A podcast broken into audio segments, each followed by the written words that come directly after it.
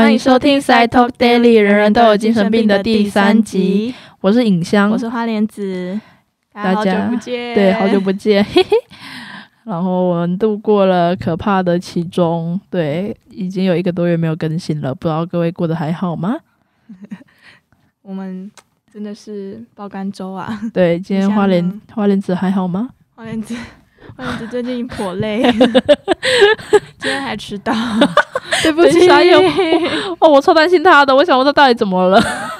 没有，他现在还是平安的来到了我们的录音室，非常的高兴。好，那我们今天，我们今天邀请到的是我的一位病友，对，兼朋友，对，让我们欢迎赵杰。欢迎欢迎啊，大家好，我是赵杰。等下这讲出来好羞耻哦，为什么？我们先 先说一下赵姐这名字的由来好吗？就一开始，呃，我跟尹香就是之前有要考虑拍影片，然后那个影片叫就是他一个账号的名字叫做我精神小宇宙，然后我们就是也是就是关于精神病的。那那时候他就说他叫尹香，然后问我叫什么，然后我们就边闹，然后边莫名其妙就生出了赵姐这个名字，我也不知道为什么。赵姐。好，那赵姐最近还好吗？这几天呃，还算可以，还算可以吗？对，他明明私底下看我分享了很多他的爆炸，他每天都在爆炸。对我每天都 跟天气有关吗？应该是，嗯，还好，因为刚好嗯换季过了，所以算、嗯还算稳定。OK，好。的，哎，赵姐，你跟尹香怎么认识的啊？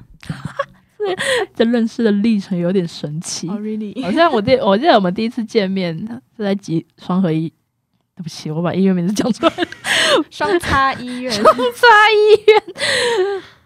的急诊室，哦是他发现时，然后说，我他好像在急诊室然后他就带着一个巧克力，因为双河医院糟刚好在我家，双叉医院刚好在我家，刚好在我家后面，超近，然后就拿了金沙，然后急诊室找他。对，然后那是我们第一次见，面，已已经两年有。追踪影像这样子。对，然后隔天，然后过没几天换我在急诊室，然后换他来找我。对对对超好笑。然后那时候还遇到我的我的主治，然后我的主治就愣了一下，就想说为什么你在这边？然后就我们的互动还蛮强的，啊，了解是啊。一个急诊室的相遇。对对对，好的，那赵姐，你在我们的节目的那个访谈访谈上面，你有提到你的呃病史是躁郁症、忧郁症跟 PTSD。嗯呃是，PTSD 这边科普一下，就是创伤后压力症候群。嗯对，来，好的我们再再说一次。创伤后压力症候群。好，那首先可不可以跟我们简单分享一下你离病的过程？呃，其实我一直都不知道我有生病，就是我原嗯。本是在高雄居住，那小时候就在高雄住，那我是二零一八才搬来台北，那是那时候是突然我爸跟我说，他觉得我要看精神科，哦，我才去看医生。然后那天我们要挂号的时候，我就搜寻精神科门诊，然后他就只有就只有北医有一个医生有开诊，那我就去挂了门诊。然后他那时候就跟我说我忧郁症，我想说谁跟你忧郁症？他妈你才忧郁症！然后我就很生气。然后后面他就是，我就那时候就很一直很不想看医生，但是我爸就一直逼我去。然后那那时候医生跟我说我忧郁症，我真的没办法接受。然后我也觉得那个医生就是讲话真的非常的不得体，我也没有很喜欢他。不得体是指就是他就是他他跟我交谈是以开玩笑的方式，嗯但我就觉得说我很认真在跟你讲话，那你在跟我开玩笑，你你觉得这样有比较好吗？那我就很生气，所以我对他其实没有什么好印象。嗯，那个时候是在高雄的医院吗？哦，没有在那时候在台北，在北医的医院。哦，那就马上就开始接受治疗嘛。对对，那也之后也就习惯说，就是每天就是晚那那时候每周每周都要回诊，嗯，然后每周晚上都去找那位医生。那那位医生就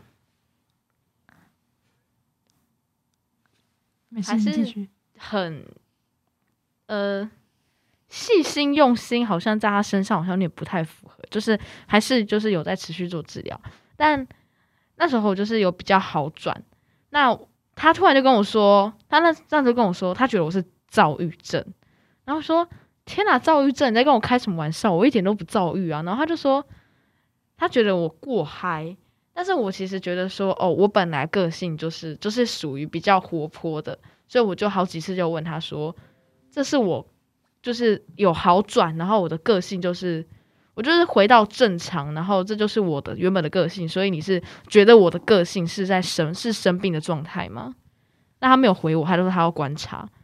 然后之后，躁郁症这诊断就一直出现在我的病单上，我也不知道他在观察什么，但他就是一直跟跟着我这样。嗯，那 PTSD 的部分呢？就是那时候我刚来北部的，我在还没来北部前，我就是一直跟着，就是一直喜欢看那个一个剧团的演出。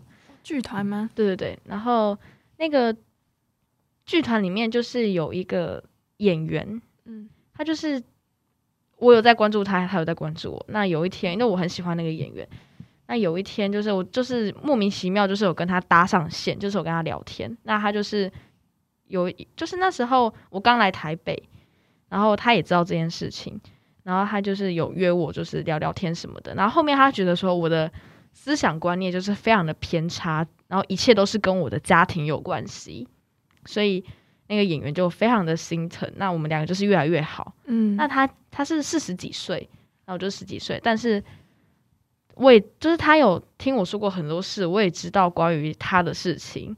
那我们两个就是关系特别好，但是他就是有一天就突然消失，他就把我封锁，然后就就不见了，然后就整个很崩溃，然后我也不知道为什么。那时候我就跟我的医生讲，那我的医生就帮我安排住院，我也不知道为什么我跟他讲这件事，他要我住院。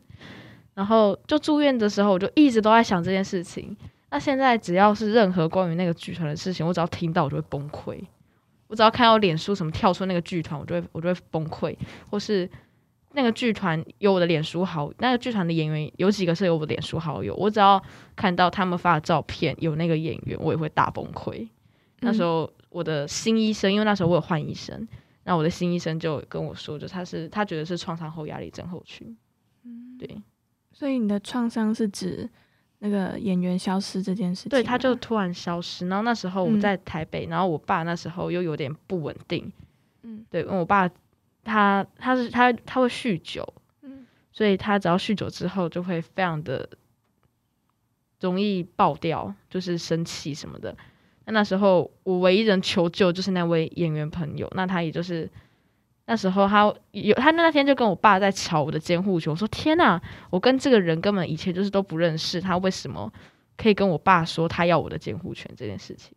嗯嗯，然后我就觉得哇哦，他对我来说很重要，但他就突然消失，到现在我都联络不上他，嗯，对，一直到现在。那关于你的这个这个 PTSD，它可以透过药物治疗吗？我觉得这其实吃药只是越越就是只只是让你当下不会去想这些事情，但嗯你之后还是会遇到，所以我觉得他应该偏心理智商的治疗会比较好一点。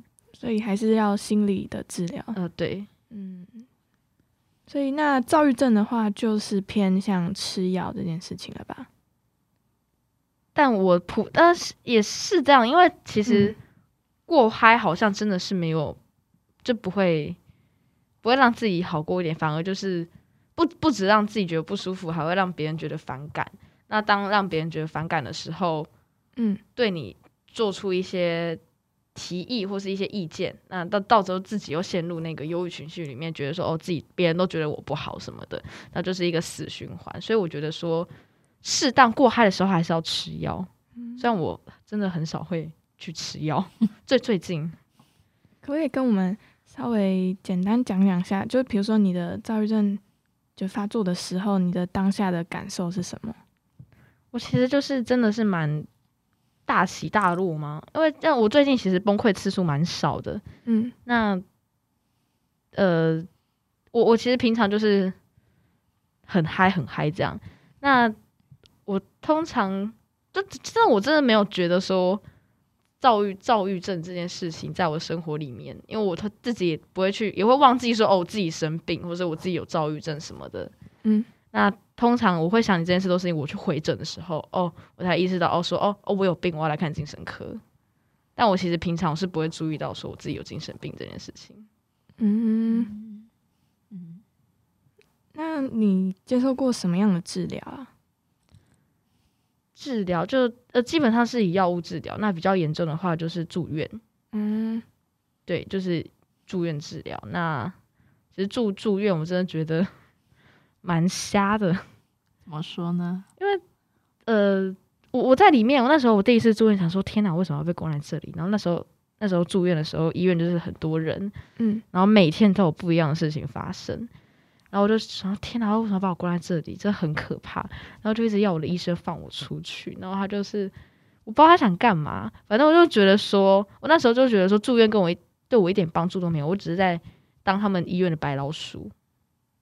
对我就觉得说，为什么要把我跟这些奇怪的人关在一起？我又没有怎么样。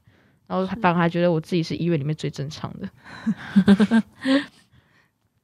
那你治疗的过程有起过冲突吗？包括你在住院的时候，跟医生啊，或是跟其他病友？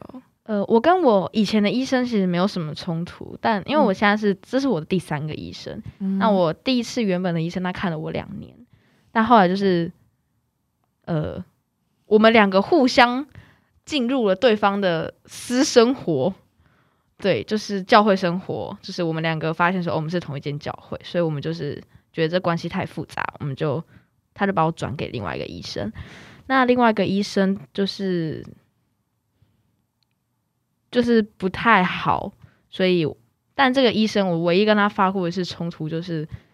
那个医生也刚好是我前教会的一个在里面工作的人员，那他就是觉得说我要回去他那边，我就一定要要我回去他那边，所以他关心的是我的信仰，而不是我的病或是我的生活，这让我觉得很生气，所以我就直接那时候就在直接跟他说，如果你是想关心我的信仰的话，那我要换医生，我就再也没有挂过他的诊，我就换到我现在这个新医生，对。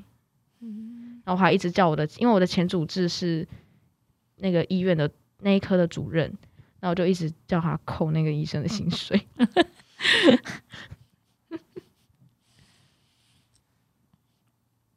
那就是我们有在一些有呃案例上面看到，就是创伤压力症候群的个案，常常会因为否认或是害怕再度体验创伤，所以就会逃避就医。不知道你会不会也有类似或相同的状况？我其实真的是确诊之后，我就再也没有听过医生跟我讨论这件事情。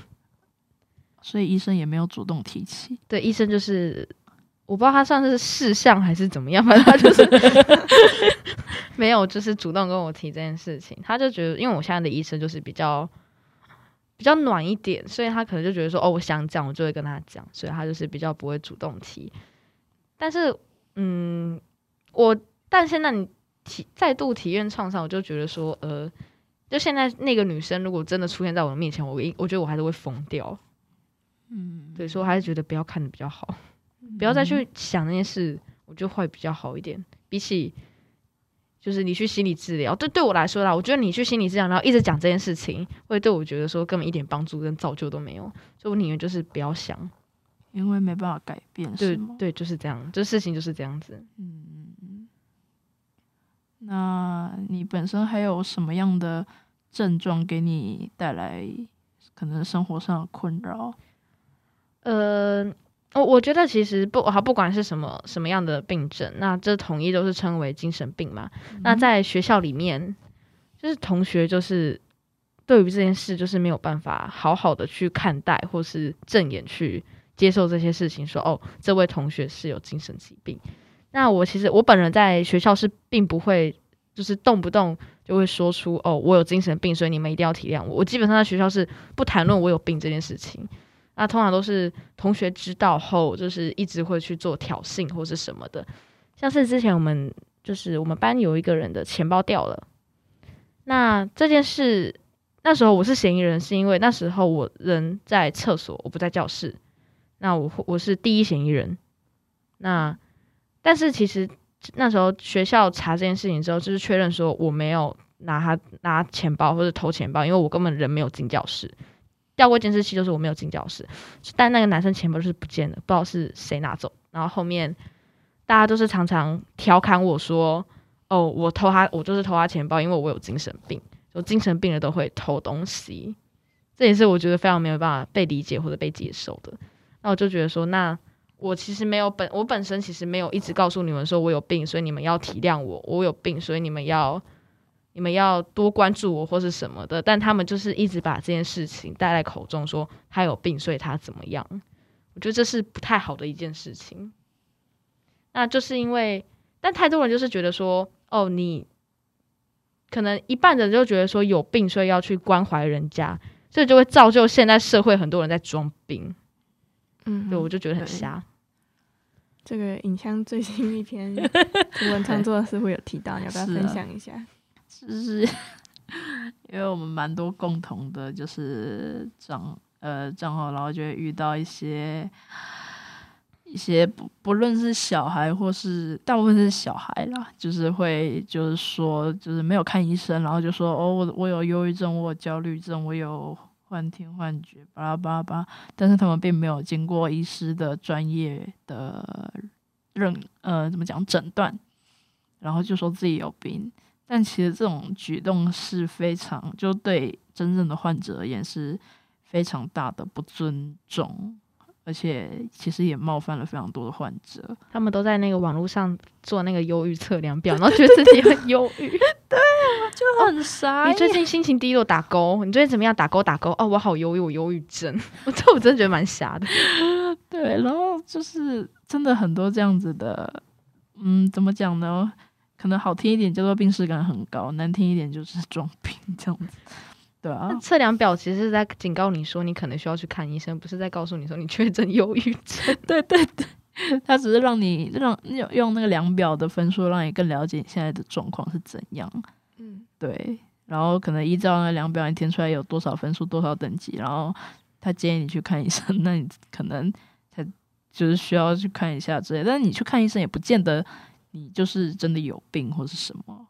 很多人就是因为在学校自己的品性问题，所以受到别人的排挤以及霸凌。对，那他就是，这其实就是适应不良症，这跟忧郁症其实没有沾到很大的边，但就是有一个症状就是会忧郁是没错，但并不是忧郁症。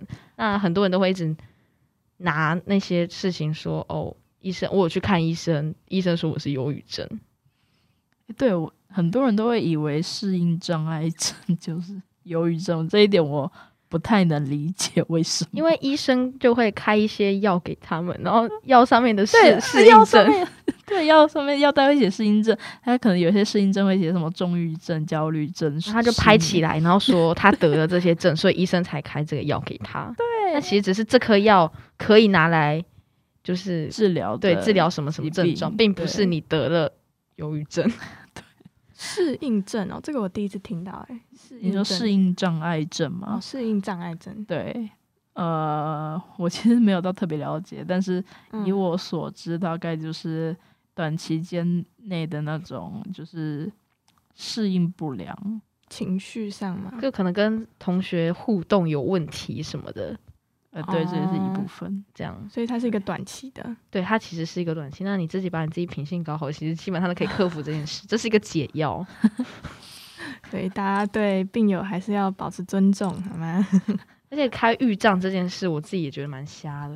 哦预兆啊！天哪，就自己讲起来，就自己觉得很，现在觉得很丢脸。为什么自己会开那种？就是很多有些病友会自己开小账对，来分享说，有有些可能是记录，嗯那有些可能是就是病友互相取暖什么的。就是需要抒发吧，对对对，但后面那个预账的形式全部都转换成呃自杀记录或是对各种黑化小美眉的 部分。我讲到这个预账，可以跟各位介绍一下，就是这个预是忧郁症的郁，然后账号就是账号的账。会叫这个名字，因为是大部分的人都好像基本上百分之九十以上会开郁症的，基本上都有罹患过忧郁症，但是是 实际上还有一部分的小小孩是没有经过任何诊断，然后就开了这个账号，说想要记录自己黑暗的生活，然后贴文都是黑白照，然后这是中二病，不是忧郁症。呀，这样会不会这一集？这一集有点 就很，但是这件事情真的要跟大家呼吁一下。我我很久之前有写过一篇文章，就是专门在讲预症、预障啦、预障这件事情。然后就是很多人因为像是会有固定的写说什么，呃，那有哪些疾病，然后就会打上自己的诊断码。然后有住过几次加护病房或者是精神科病房，就会写住院几次。然后自杀过几遍，就写自杀自杀几遍。然后有割就是自自呃伤害自己伤就是割那种割完割到缝针，然后就写说自己缝几针。然后这就感觉那些数字越大，好像看起来越严重，让人觉得哦，你的精神疾病好像。非常严重到没办法控制的那种感觉，然后让人觉得就是有些人会拿这种东西来，就是说难听就是博取 关爱，对，啊，怎么讲呢？嗯，我觉得其实是很不好的一种风风气啦，对，但是真的，I G 上目前的那些精神疾病圈子的人，就是比起。怎么讲？就是他们更照顾自己，就是想要博取关爱这件事。那有正能量的还是有啦，只是很少，真的很少，比较少。然后脸书还有一个什么自杀互助团类似的东西，那里面就是疯狂的，就是发一些自我伤害的照片。那我觉得说，那你发这些照片让其他生病的人看，只会让他们更想去做这件事，并不会让他们觉得怎么样。对，里面都在散播负能量。对，那真的是一个很厚的同同温层。而且进去之后就很难出来，因为你在那里面可以获得大家的关爱，力就是怎么讲呢？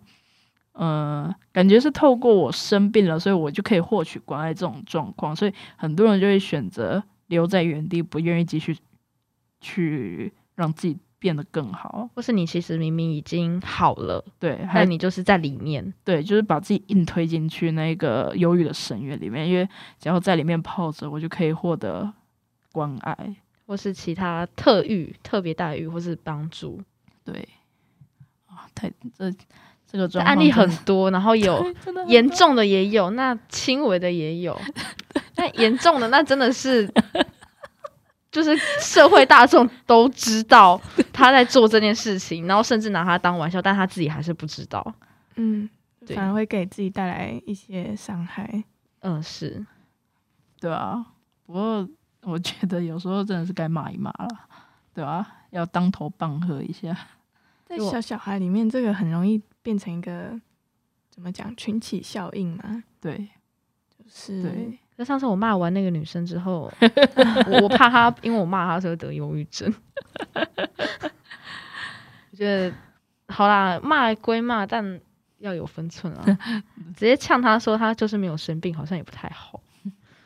可能被你讲了一下，他就突然生病了，这好像也不太好。关于赵杰的躁郁症，那你在表单里面你提到说关于隐藏情绪的代价，可以跟我们分享一下吗？就是其实，嗯，有有时候就是有有时候会突然觉得说，哦，我今天其实明明很不开心，嗯，但但就是。不开心这种事情，那基本上带到学校去会影响整个班级。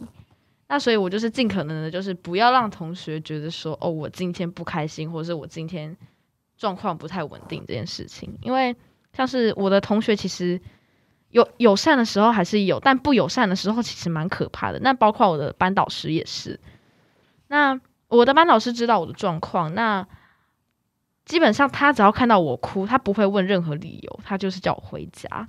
那其他同学哭呢，他就会非常热心的去关心他，然后问他哦怎么了，老师能帮你解决什么？然后想说，天哪，这是什么奇怪的、奇怪的对什么现象？那我哭我有原因，那并不是每次我一哭你叫你就要叫我去看医生。他永远都是说要不要叫爸爸带你去看医生。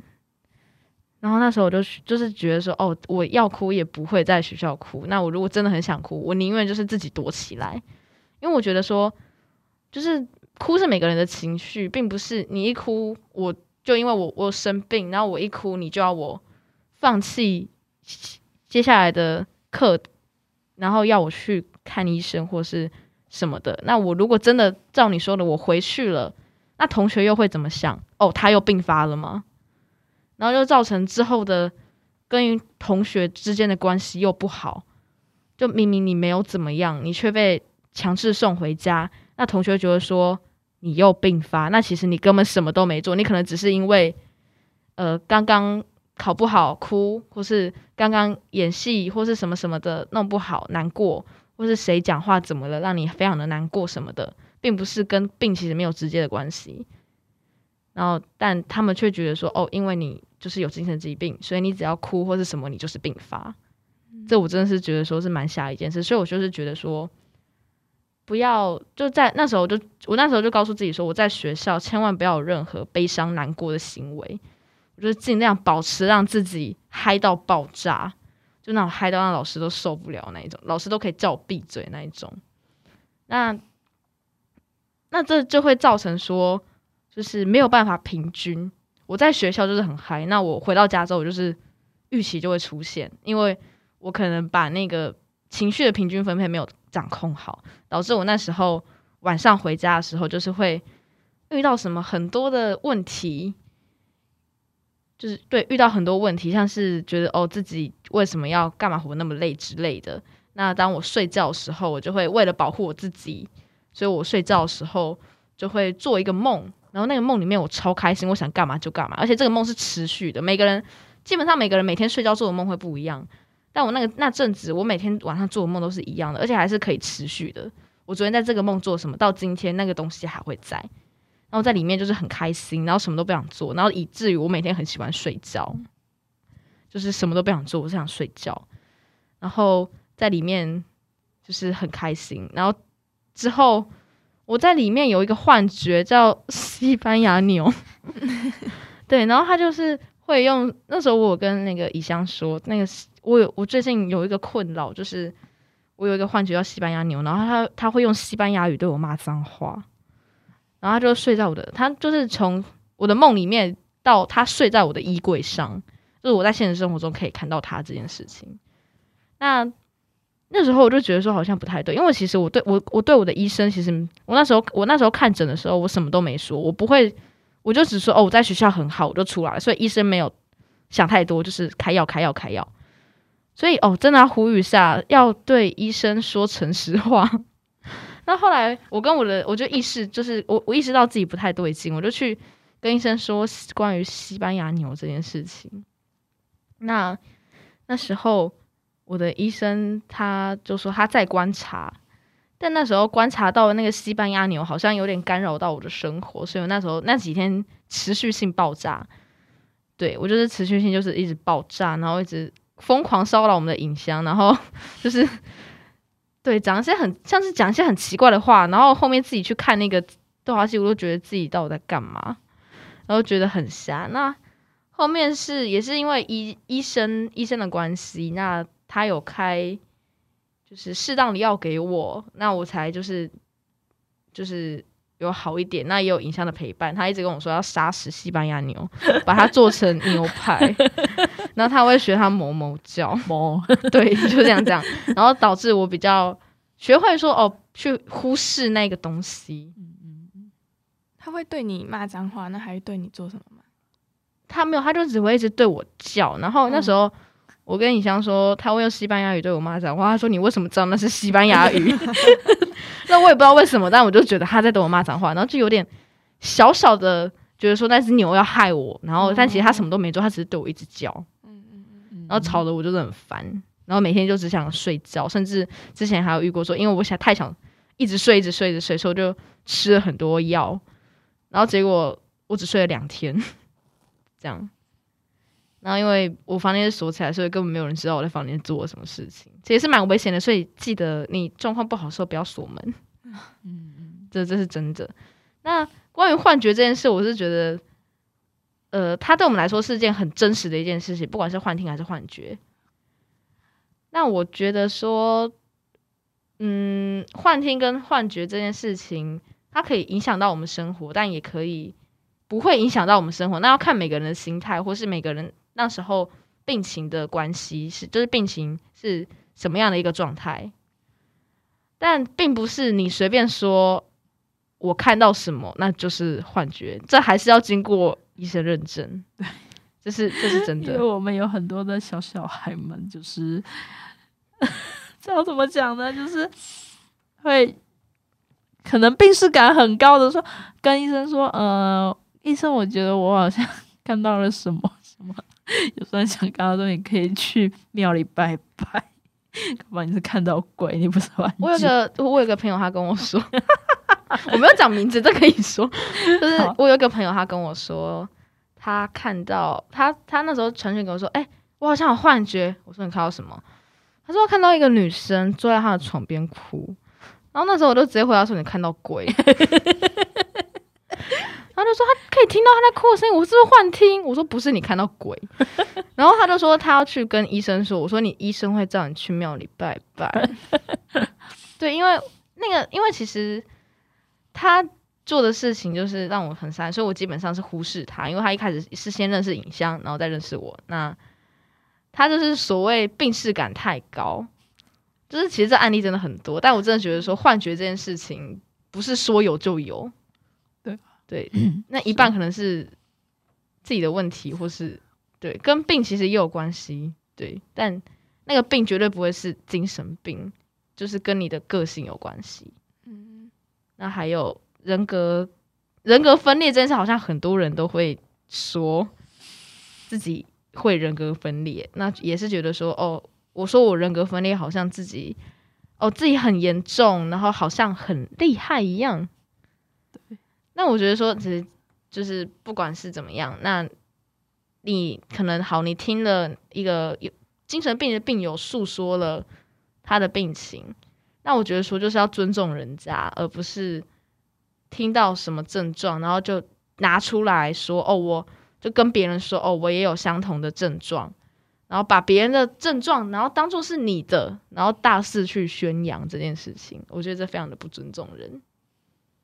那就是能能跟你分享病症，基本上他是很信任你，而不是随便就是讲讲。因为我觉得说你随便就可以跟任何一个人说哦，我有忧郁症，我觉得这是蛮瞎的一件事情。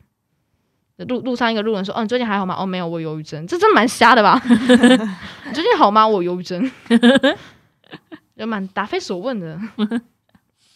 对，那我可以问问你的爸爸对你的，就是你的病，他有什么反应吗？因为当初要就是让你去看医生的也是他，对吧？但他从来没有陪我去看过医生，他没有了解到说，嗯他从就是从来都没有了解过精神病是什么，忧郁症是什么，或是我我的每一个症状是什么。嗯但他还他会付钱给我去看医生，他会拿钱给我去看医生。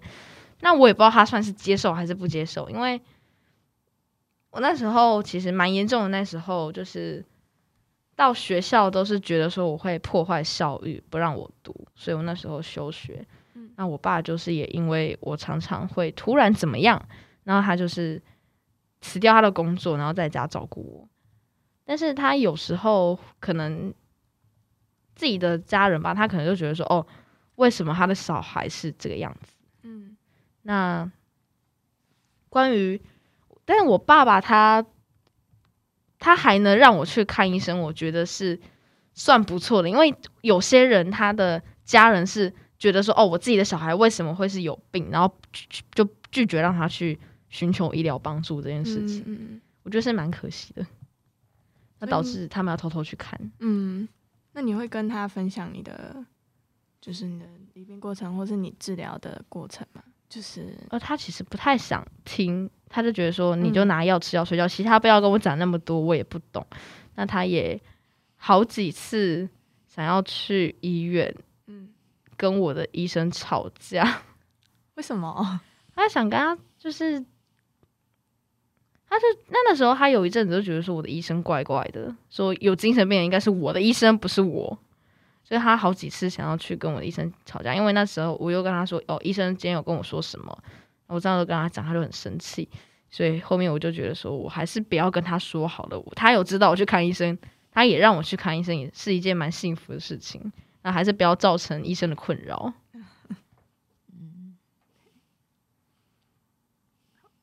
关于郁症，有些病友他会没有办法接受自己确诊的事实，可能就会比较逃避，或是像你刚讲的，去假装他很开心，假装没有这回事。那这会带什带来什么反效果？他他还是会有一个临界点啊，倒是你一直去忽略那个让你不开心的感受，或是那个负面的情绪的话。那你到最后就是有一天你会爆到一个没办法收拾，对，然后花更长的时间去整理那个爆掉之后的状况，是吗？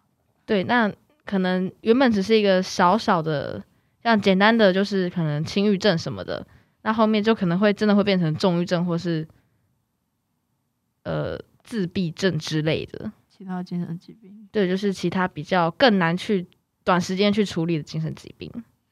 那我觉得说，就是就自己如果真的有意识到的话，那不管是你不管是有没有去看医生也好，或者是寻求身边其他人的帮助也好，就是但我就觉得说，你就是基本上你就是要先去寻求帮助这件事情。对，那你自己是怎么寻求帮助的？我基本上我就是一直跟我的医生讲，只要他很烦。那因为精就其实真的精神疾病是要。透过观察，不是你一时间说，嗯，我我怎么了？那医生就可以直接给你一个判断。嗯，那所以当我会一直跟我的医生重，如果我呃同样事情在我身上重复发生，我会一直跟我的医生讲到这件事情。嗯，那其实寻求帮助有很多管道，那我本人是非常不信任学校辅导师。那他就是一直，他只会把你通报、通报、通报，然后搞到我的也不知道该怎么办。那所以我基本上寻求帮助，我会找我的智商师、我的心理师。那医生也是一个方法，那或是自己信任的朋友，嗯，至少在危急的时候，他们可以知道说你的状态是什么样子，而不是大家都觉得说哦你很开心，那哪一天你在你自己的房间里面做了什么不好的事情，那根本就没有人知道，就有点可惜。嗯嗯那你觉得，就你的看法啦？你觉得，呃，等下这边先问一下，你应该也有去过辅导室？哦，对，好，那就是想问问你的看法，就是你觉得台湾的辅导资源怎样改进会比较好呢？呃，我觉得台湾的辅导资源，我觉得他首先要做第一件事就是辅导人员要辅，呃，先从学校辅导室。我觉得辅导老师其实要学的就是听别人说话，而不是去超度我们。超度，超度。对我是认真，他真的是超度，就是不听你把话讲完，先听一半，他只听了一半，或是只听了一两句话，然后就跟你讲大道理。嗯嗯。那这只会让人更排斥去寻求资源这件事，因为他就觉得说，哦，我去找你们，你也是跟我讲一堆道理，对我一点帮助都没有。反正我可能，我可能今天只是单纯的想要说我怎么了，我不开心，我想要抒发。但一想到说，哦，你会跟我讲大道理，他就是又压下来，又不会去寻求帮助，所以我觉得说要先听别人把话讲完。那专业的社工师或是心理师或职场师，基本上一定会知道这件事情。但我觉得说，智商师跟心理师或是社工师，他们能给的帮助也是有限。那台湾的什么，像可能你今天突然想要自杀或什么的。那那一九九五打不进去，或是对，这真的很常我打不进去的状况。我相信很多人打过，但每次都是盲线中。对，真的真的，对，就是每天都是基本上你什么时候打他都是忙线中。然后那时候我就是觉得说，是今天多少人想自杀？我觉得说今天多少人想自杀？然后我就只能，我真的觉得说，就是就是台湾关于生命专线这件事情，要好好的去注重，因为。其实并不是每个人都是白天出状况，其实基本上都是晚上比较多。嗯，晚上一个人的时候，或是晚上真的会比白天的状况来的很多，甚至是半夜。对，那你就只开了一个一九九或一九九二，那你要其他人怎么办？就永远打不进去，然后人家又就可能真的受不了，那就真的自杀了。那新闻再来爆出来，然后在上面再打了一个说有有需要可以打一九九五生命专线，我觉得这很讽刺。就是他就是他可能有打过，尝试打过，但他打不进去，所以他爆掉了，然后做这个方式。然后你就在那新闻上面写说欢迎拨打什么张老师什么什么的，我说这这也太讽刺了吧？他我觉得他们对于生命专线这件事情要好好的去规划，嗯，就拨那一个，或是专员可能要增多什么的。对，好，那我们今天来到最后一个问题。你可以分享一下你的幻想世界是什么呢？然后就除了那个西班牙牛以外，我我里面其实有好几次我把我的医生钉在墙壁上，钉在墙壁上。对，我把我的医生上，因为我的医生他跟我一样是基督徒，那我就曾经在里面，因为我很讨厌他，所以我曾经把他像耶稣钉十字架一样把他钉在墙壁上。反正在我的幻想世界里面，我想干嘛就干嘛，而且我在里面我不会有任何的低弱负面的情绪。就算在里面有人对着我骂，对我做攻击，我还是很开心。所以另外层面也像也像疯子吧，就是别人骂你，你还很爽这样。哦，对我觉得在里面就是一个很没有压力。那后面我的医生说这是一个自我保护的过程。嗯嗯，对，因为其实我也有跟我的医生说过，当我在爆炸过后，我会变成一个四五岁小孩吧，我会跟我的娃娃讲话之类的，或者说一些莫名其妙的话。那我的医生都说，这这些都是关于我的幻想世界，或是我突然病，我病发之后会变成另外一个样子，都是关于自我保护。那这也算是一个好的状态，但不能让它持续太久，因为就是这种事情持续太久，好像会让自己就是陷在里面，就是出不来。嗯嗯，对。你这个幻想世界是连接到你前面讲的那个做梦的部分吗？哦，对。那我的幻想世界就是从原本的做梦。到我发呆都都会出现，哦，那那时候我就是很瞎，那时候可能我在我那时候在坐公车，然后，然后我就发呆，然后就进入到了幻想世界，然后我就 那时候很红那个技术领域，然后就那时候在幻想自世界，幻想我自己在开公车。在飙车玩技术领域，然后 把车上的乘客甩来甩去。我在我的幻想世界里面做这件事情，然后我就很开心，还摇下窗户，然后对外面大骂脏话。然后当我回过神的时候呢，我发现我站在司机旁边，然后，然后那时候司机就说：“哈，你刚刚说什么？”我说呃什么什么的，他说什么给你开？你有你有考驾照啊？我们那个有成真那个人员，然后那个你如果满十八岁或者什么的话，你就是之后可以去考那个职业大客车驾照啦。他现在是不可以给你开啦。然后那个司机就是很可爱很亲切。那虽然我自己不知道我自己讲了什么，但我好像应该能知道。我想我想把他赶下来开公车。然后这这真的很瞎。然后这这件事也发生过好几次，关于我会自己无意识去。实行我在幻想世界里面的行为，所以我就觉得说这事情蛮严重的。那我其实对不起那个公车司机，因为那时候我就直接到我回过神，我人在总站，然后医生说我就是那个不是医生，公车司机说为什么我不下车，然后就站在旁边，然后我也不知道我跟他讲了什么，反正他最后就是对我说，就是他们的城镇司机的方式。对，我觉得很瞎，就是可以当你出社会后的第一份工作。对，就是蛮瞎的。OK，那好的，那到 非常谢谢谢谢赵姐今天分享这么多有趣的故事。好的，那我们今天就大致上到这边。然后赵姐，你会想要分享一下你的摄影账号吗？我的摄影账号其实现在里面基本上都是你的粉丝。我看那个就是比较想要把我的生活跟我的摄影账号是分开。那像是影像一宣传里面都是你的粉丝，然后一直在关于问我关于李斌的部分，我觉得很可爱，所以那没关系，对，就一上次有看到就有看到，那没有看到就算了。好啊，好啊。对，好的，那今天就差不多到这边，我们谢谢赵姐，谢谢，谢谢，那，最后我们来个总结。这里是在 Talk Daily，Daily，人人都有精神病。，我是尹香，我是花莲子，我们下次次见，拜拜拜。为什么要搞八度？